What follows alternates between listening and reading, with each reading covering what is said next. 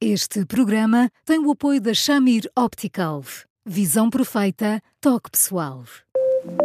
A miopia infantil pode ser gerida. A Shamir lançou as lentes Shamir Optimi, que promovem uma visão completa para deixar as crianças mais felizes. As lentes Shamir, que gerem a progressão da miopia, são super resistentes, estéticas e muito confortáveis. Com as lentes Shamir Optimi, melhora o bem-estar da sua criança. Saiba mais em chamir.pt.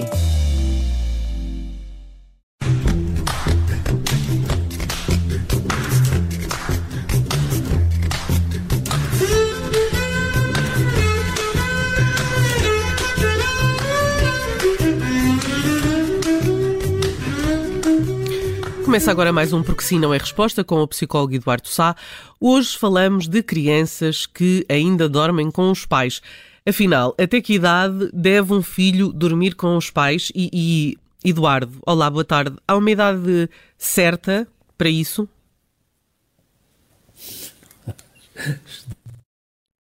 Eduardo? Ah, sim. Por favor. Perdi-o, perdi-o, perdi-o. Ah, sim, agora já voltou.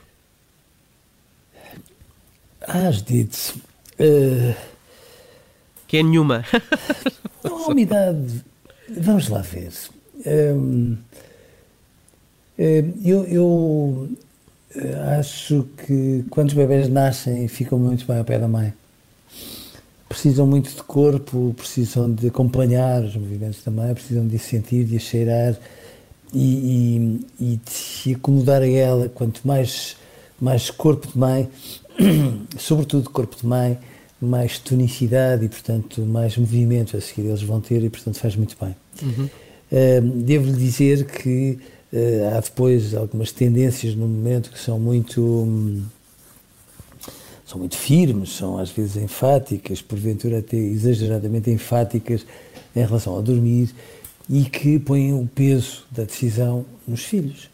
E eu acho que não faz muito sentido, acho que os pais existem por alguma coisa e não me parece que faça assim um sentido do outro mundo quando se trata de decisões que de algum modo são organizadoras em relação ao crescimento, que sejam as crianças a decidir por elas. E, portanto, eu acho que faz muito bem que as crianças, a determinada altura, ali dos 6 para os 8, possam passar, veja bem, mas tem muita gente zangada, dito, dos 6 para os 8. 6 para os 8 meses, só para. Com, uh, meses. Exatamente.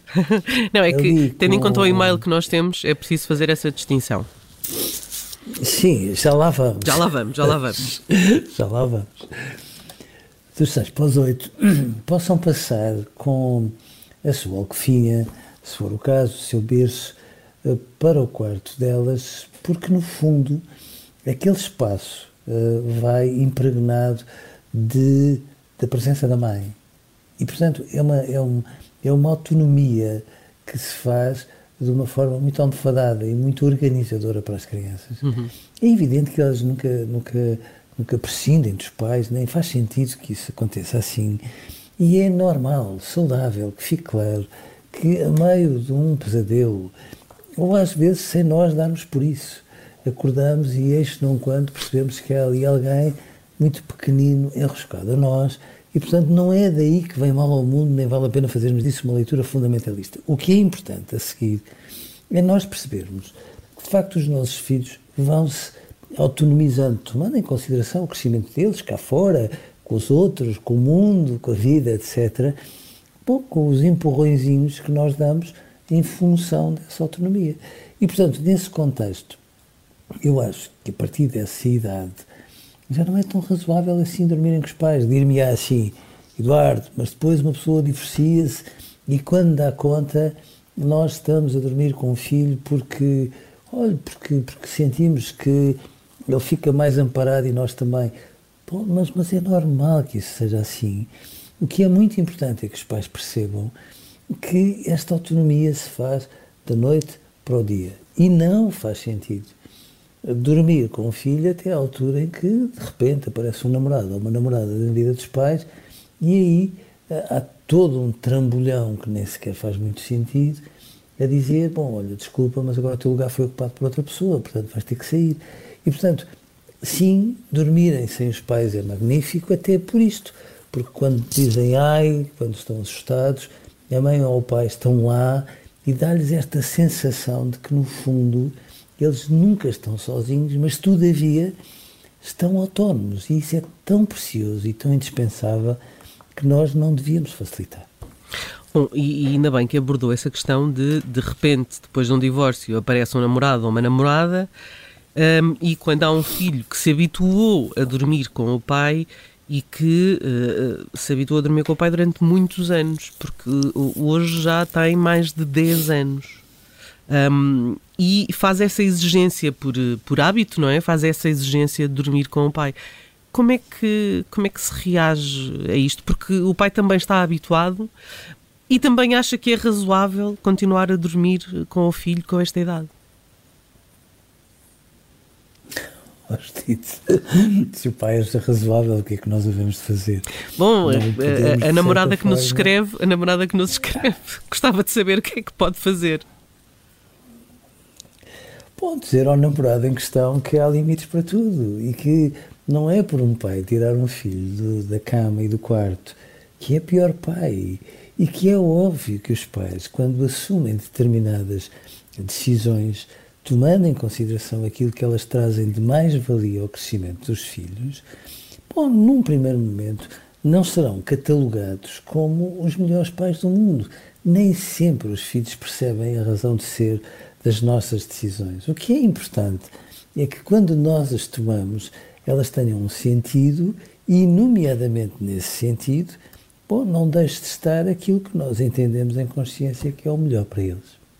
Há ali também, nesta, nesta, nestas idades, enfim, e bem mais novos, a, a noção de algum medo, de ter algum medo, um, mas de o conseguir superar se estiver sozinho, porque se nunca for exposto uh, a, esse, a esse receio, uh, terá dificuldade mais tarde em lidar com isso? Claro, porque a questão é sobretudo esta. Eh, eu costumo chamar a atenção deste pormenor, porque é que as crianças a determinada altura começam a ter pesadelos, ou sobretudo começam a ter pesadelos que fazem lembrar filmes fantásticos. Bom, e eu, no sentido de ser um bocadinho provocador, só um bocadinho, costumo dizer assim, claro que a culpa é das mães. Porquê? Porque as mães, muito mais que os pais, infelizmente, contam histórias e histórias antes de dormir, o que é uma coisa magnífica, magnífica, mas depois essas histórias têm umas personagens que não têm um olho no meio da testa, mas que são uns grufalões e uns monstros e umas coisas do uhum. género, que são ótimas porque dão um enredo àquilo que é toda a vida emocional de uma criança. Ótimas.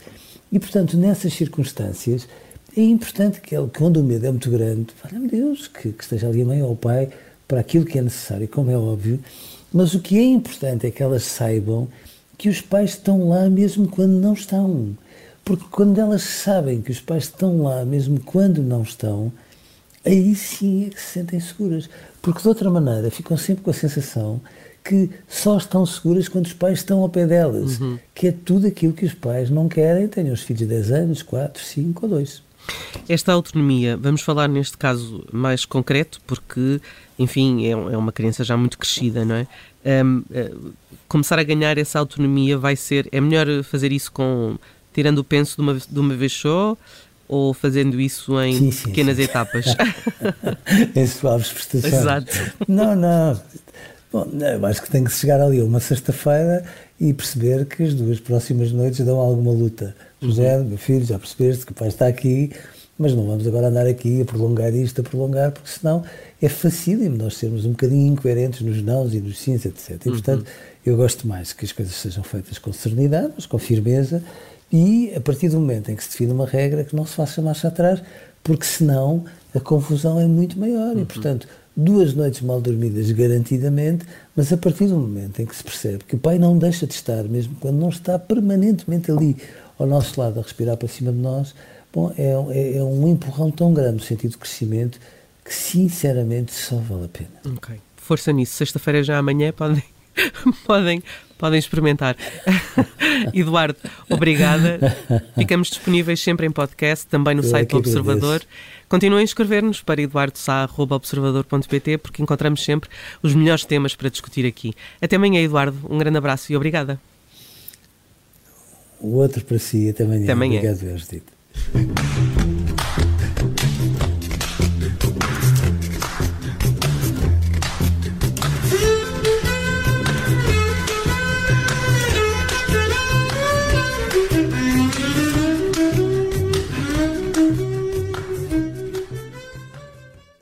Rádio. Este programa tem o apoio da Shamir Optical.